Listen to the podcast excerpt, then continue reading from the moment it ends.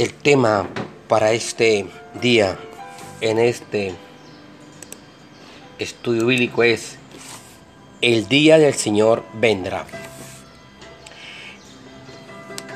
Hoy en día, hermanos míos, generalmente las personas esperan un día especial, un día de cumpleaños, el día de nacimiento de un hijo, el día de la pensión, de jubilación, cuando le pegan la quincena, salir de vacaciones, el ser contratado por una empresa, el comprar una casa, muchas cosas. Pero, hermanos míos, pero hay un día que ahorita está más cerca, pero que quizás nadie estaba esperando. Y es un día del cual casi nadie habla o hablaba. Aún en la iglesia misma del Señor se predicaba muy poco sobre este día. Pero es un día que aunque se ignoraba, hermanos, aunque no se conociera o no se creyera, es un día que está muy, muy a punto de llegar. ¿Cuál es ese día? Es el día del Señor. Vamos por favor al libro de Joel, capítulo 2, verso 1 y verso 2. Dice Joel, capítulo 2, verso 1 y 2. Leemos en el nombre del Padre, del Hijo y del Espíritu Santo de Dios. Dice, tocad trompeta en Sión y da alarma en mi santo monte. Tiemblen todos los moradores de la tierra, porque viene el día de Jehová, porque está cercano. Día de tinieblas y de oscuridad, día de nube y de sombra. Como sobre los montes se extiende el alba, así vendrá un pueblo grande y fuerte. Semejante a él, no lo hubo jamás, ni después de él lo habrá en años de muchas generaciones. El día del Señor no es un día cronológico, 24 horas, como estamos acostumbrados, ¿no? Sino es un periodo de tiempo ese periodo de tiempo son los siete años llamados la tribulación. Pero aún más específicamente se refiere a los últimos tres años y medio de la humanidad que se llama la gran tribulación, de la cual el Señor nos habla en el libro de Apocalipsis por medio del sexto sello. Vamos un momento, Apocalipsis capítulo 6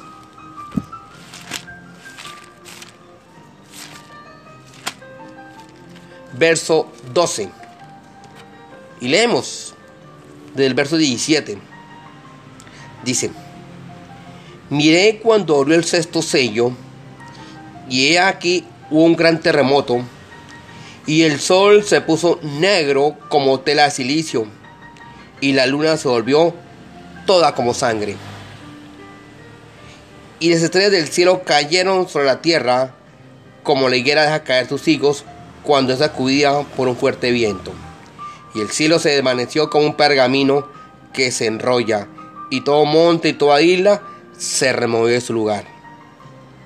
Y los reyes de la tierra, y los grandes, los ricos, los capitanes, los poderosos, y todo siervo y todo libre, se escondieron en las cuevas y entre las peñas de los montes. Y decían a los montes y a las peñas, caed sobre nosotros y escondednos del rostro de aquel que está sentado sobre el trono y el aire del cordero. Porque el gran día de su ira ha llegado. ¿Y quién podrá sostenerse en pie? Nos está hablando de la gran tribulación. Este periodo de siete años, escatológicamente, hermanos, será después del acontecimiento que la iglesia del Señor está esperando y que puede ocurrir en cualquier momento y es el arrebatamiento de la iglesia. Primer libro de Tesalonicenses capítulo 4, del verso 3 al 18, nos habla de estos eventos del, del arrebatamiento de la iglesia, cuando la iglesia es trasladada de la tierra al cielo, cuando Jesús viene en las nubes y lleva a su madre iglesia. Después de este periodo de este fenómeno, de esto, del arrebatamiento, vendrá la tribulación, luego que la iglesia sea quitada, que es de siete años, en los cuales Dios va a derramar su juicio sobre los pecadores, sobre todos aquellos que rechazaron la salvación de Dios. Imagínate momentos como está el mundo. Una sola pandemia está afectando al mundo, a la iglesia también, a los que no estaban preparados. Pero se imagine cómo será ese día, esos días de la gran tribulación, terrible. El día de Jehová, hermanos, o el día del Señor, es el día de la ira de Dios sobre la humanidad, que lo, que lo rechazó, sobre esa humanidad que no quiso recibir su regalo de gracia, sobre esa humanidad que se del Evangelio, que menospreció, que mató a los que predicaban el Evangelio. El gran día de la ira del Señor es tiempo de retribución, es un tiempo de pago. Ay, hermanos, tremendo cuando alguien se quede el arrotamiento de la iglesia. Alguien que quizás no esté preparado, será algo muy fuerte. Pero acerca del día de la ira, en el Antiguo Testamento los profetas hablaron del gran día de la ira de Dios, el cual es llamado en el Antiguo Testamento el día de Jehová. Así se llama en el Antiguo Pacto o en el, Antiguo Testamento, como usted lo quiere decir, se llama el día de Jehová. ¿Dónde lo podemos ver? Vamos a, al libro del profeta Isaías, capítulo 13. Isaías, capítulo 13.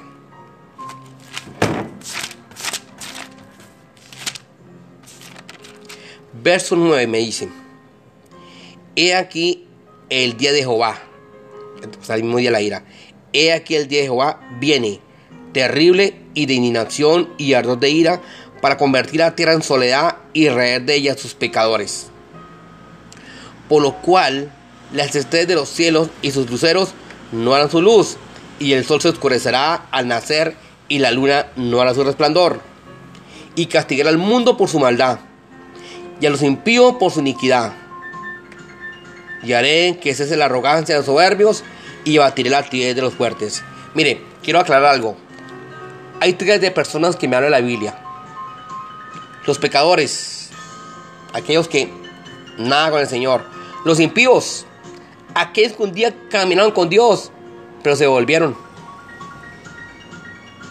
Sí, hermanos, y los hijos de Dios, los verdaderos, son tres. Ahora, el Dios Sofonías también me habla, Sofonías capítulo 1, también me habla de este día de la ira o día del Señor. Como a Sofonías, capítulo 1, verso 17, me dicen, y atribularé a los hombres y andarán como ciegos, porque pecaron contra Jehová, y la sangre de ellos será derramada como polvo y su carne como estiércol. Ni su plata ni su oro podrá librarlos en el día de la ira de Jehová, pues toda la tierra será consumida con el fuego de su celo, porque ciertamente destrucción apresurada hará de todos los habitantes de la tierra.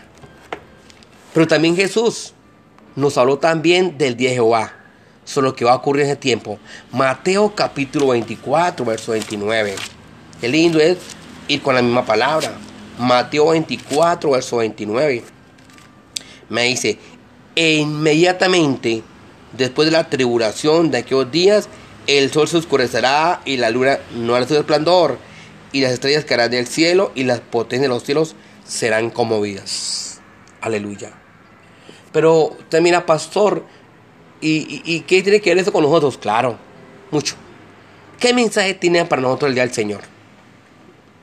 Bueno, lo primero, el día del Señor nos recuerda que nuestro Dios es amor. Claro, Dios es amor pero también Él es fuego consumidor.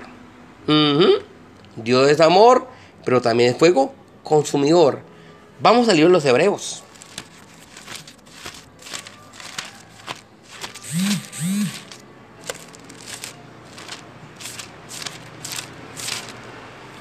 Hebreos 12, verso 28.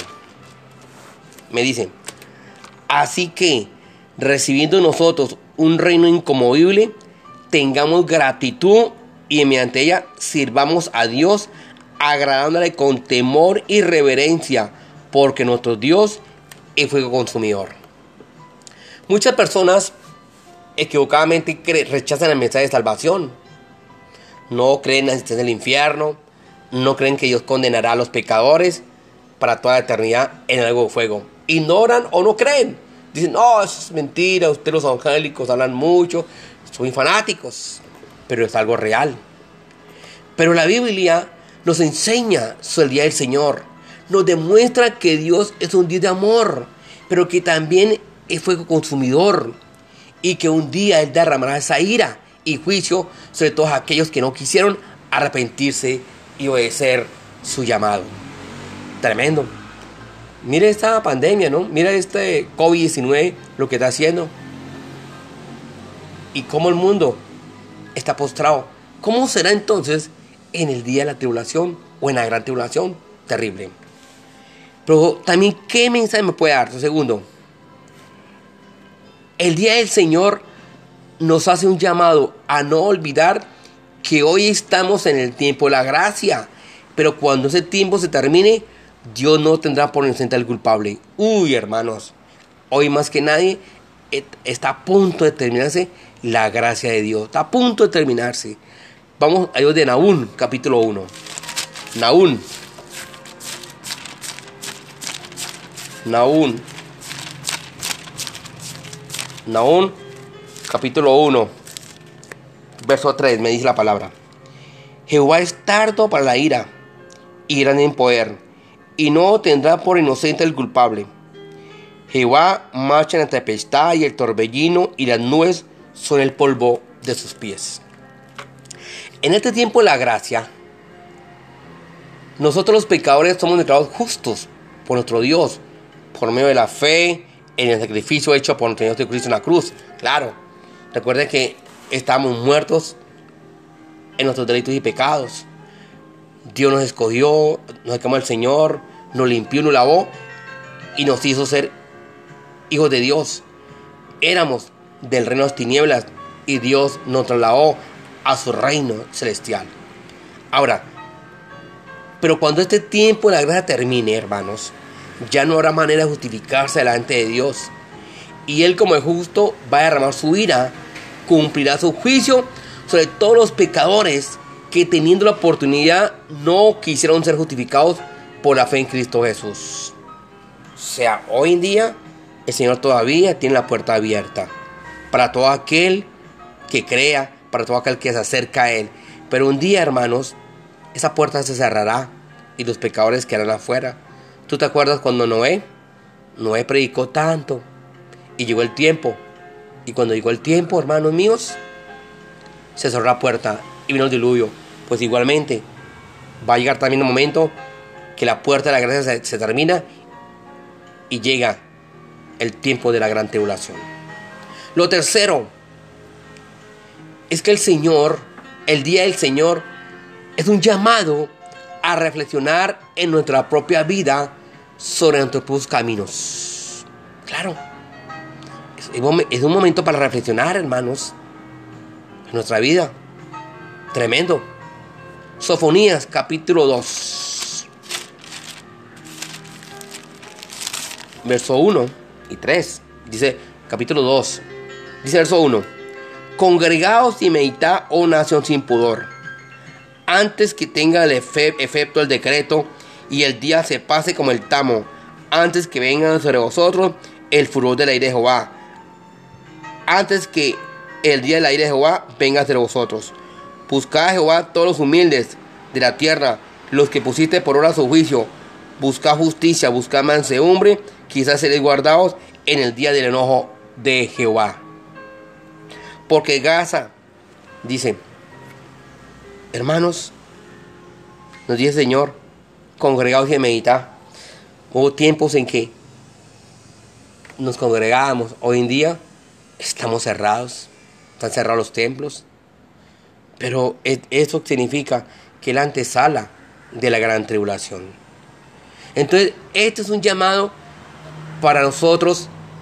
para saber si verdaderamente, hermanos, para evaluarnos si realmente estamos en la fe. Recordemos que formamos parte de una iglesia o congregación no nos de cristianos. Que haber nacido en una familia cristiana no nos hace cristianos. Servir un ministerio cristiano no te hace cristiano. Lo que verdaderamente nos hace cristianos y nos libra de la ira venidera es haber recibido a Jesús como Señor y Salvador de nuestra vida. Es un llamado, hermano, para toda persona que nunca recibió a Cristo, para que no espere más y de una vez lo acepte antes que sea demasiado tarde. Isaías capítulo 1, verso 18 nos dice,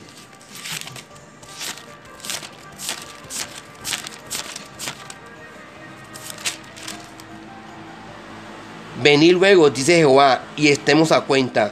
Si vuestros pecados fueren como la grana, como la nieve serán emblanquecidos. Si fueren rojos como el carmesí, vendrán a ser como blanca lana. Dice Señor, si quisieres y oyeres, Dios no te obliga a aceptarlo. Dios no te obliga. Pero hermanos, estamos en el tiempo de la gracia y un día esto terminará. Hermano mío, hermano amigo, gloria a Dios. Si quieres evitar que llegue el día de la ira y usted pase por ese día, yo te propongo que recibas a Jesús como tu único Salvador. A ti que eres creyente, que te afirmes que si realmente estás con Él, cambie tu estilo de vida. Porque no hace que de pronto te quedes a ti y a ti que un día caminaste con el Señor, pero decidiste y se apartó. Vuelve en amistad con Él nuevamente. Vuelve antes de que sea demasiado tarde. Las puertas están abiertas. Porque un momento, hermanos, va a llegar ese día terrible para la humanidad entera. Hoy es tiempo de aceptar a Jesucristo, de afirmarnos más y más, de caminar en obediencia a su palabra. Por eso, amados hermanos, aceptemos a Dios. Aceptemos a Cristo Jesús. Hermanos míos, que la paz de Cristo tome su vida, te llene cada más para tu gloria. Bendiciones en Cristo Jesús.